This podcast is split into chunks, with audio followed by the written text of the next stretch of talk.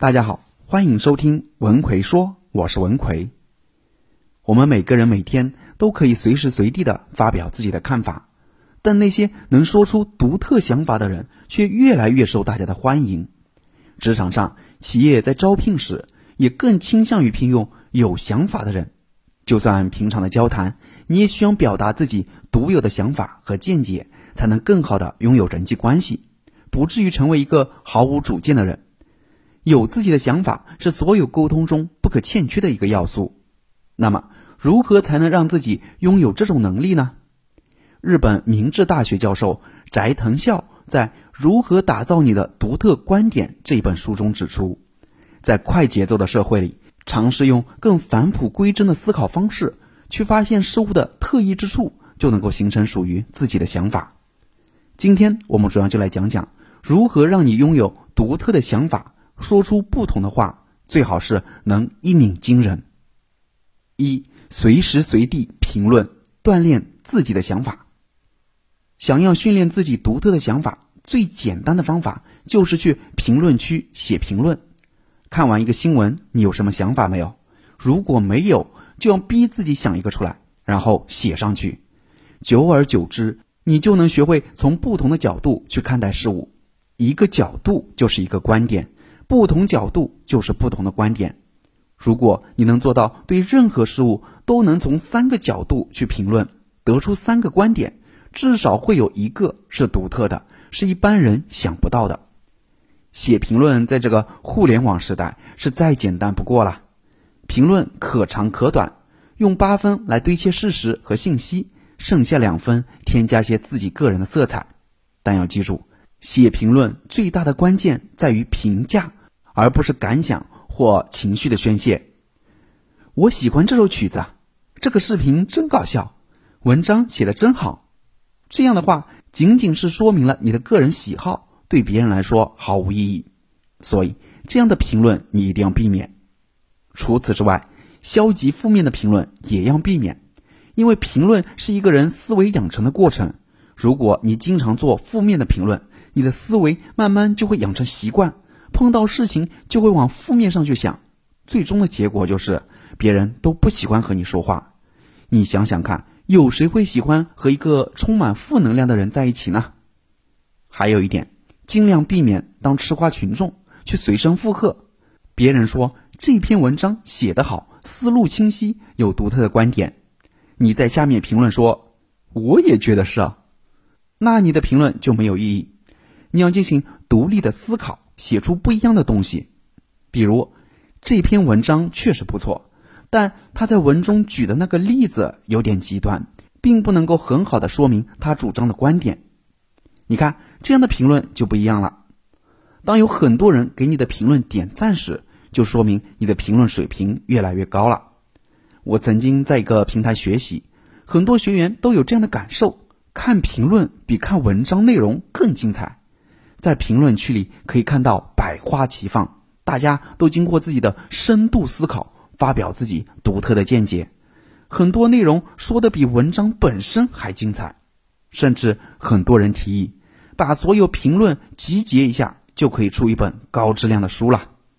所以，如果你一开始不会评论，就先去看看别人是怎么评论的，哪些评论是优秀的，为什么他说的很优秀。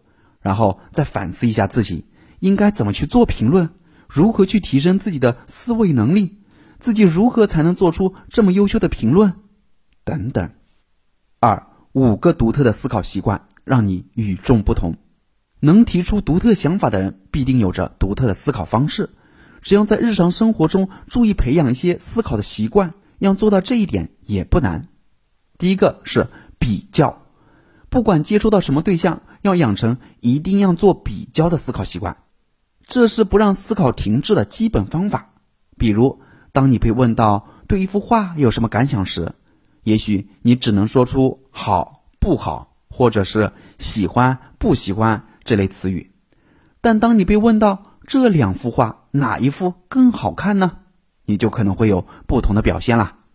要学会从毫不相似的事物中寻找共同点，联想到。这和某某是相通的，即使有些牵强附会，也要实践。这个方法会让你无论在什么场合被征求意见时，都不至于无话可说。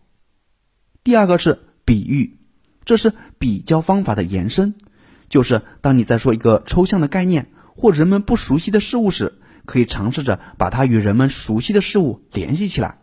比如，我觉得人生就如麻将，我们的生活也是推倒洗牌、组成合牌这个连续循环的过程。将自己擅长或喜欢的领域中的语言，通过比喻引用到工作或对话中，这是在表达自己想法时很有效的方法。第三是善于提出反命题，比如说有人提出，想要胜利，精神力量是必不可少的。对于这一命题，你可以提出不，我认为是技术的反对命题，要善于从事物的反面提出自己的观点。因为矛盾才是思考的原动力。第四是学会现象学思考。现象学思考就是说，我们要暂且抛去对经验真理的确信，首先关注现象本身。比如，有人让你画一个苹果，你可以随手就画出来，这是因为你在脑中就有苹果的形象。其实，现实中没有完全一样的两个苹果。专业的画家会仔细观察眼前的对象。发现原来有这样的一面啊，并把这种不可思议的新发现描绘出来。现象学的态度就是重返童心，对世界的新鲜之物充满诧异。你要学着重新审视人们身心的一些观念，撕掉一些固化的标签，比如女人就是这样的，现在的年轻人啊都太任性了，等等。对于被评价为就是这样的东西，你不要停止思考。而是要以无知的状态深入观察，那么你的想法自然就会变得独特起来。第五是系统化思考，就是我们在看待事物时，不仅要关注要素的本身，还要着眼于各个要素之间的关系，从一个整体来理解事物。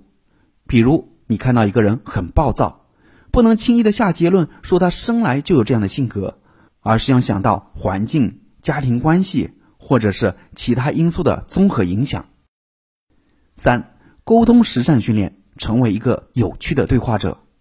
在讲第三点之前，我插一句：真正的沟通交流，不能总是按照自己的意愿去说话，还需要懂得设身处地，从对方的角度出发，构建聊天的话题。所以，投其所好的聊天方式，就是展现友善的最好方法。那我们在聊天过程中，具体怎么做？才能投其所好呢？想学习的朋友可以微信搜索我的公众号“文奎说”，然后在公众号里回复“二七二”，我详细讲给你听。我在微信公众号“文奎说”等着你。